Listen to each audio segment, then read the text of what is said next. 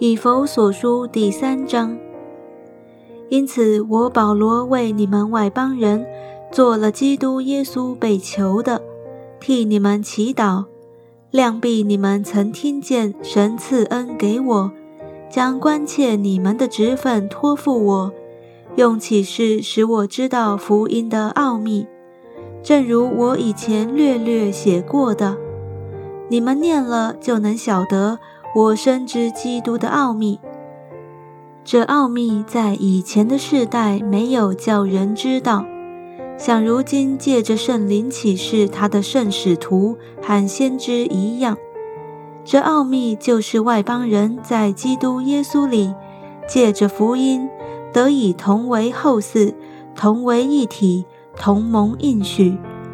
我做了这福音的执事，是照神的恩赐，这恩赐是照他运行的大能赐给我的。我本来比众圣徒中最小的还小，然而他还赐我这恩典，叫我把基督那测不透的丰富传给外邦人，又使众人都明白，这历代以来隐藏在创造万物之神里的奥秘是如何安排的，为要借着教会使天上执政的掌权的。现在得知神百般的智慧，这是照神从万事以前，在我们主基督耶稣里所定的旨意。我们因信耶稣，就在他里面放胆无惧，笃信不疑地来到神面前。所以我求你们，不要因我为你们所受的患难丧胆，这原是你们的荣耀。因此。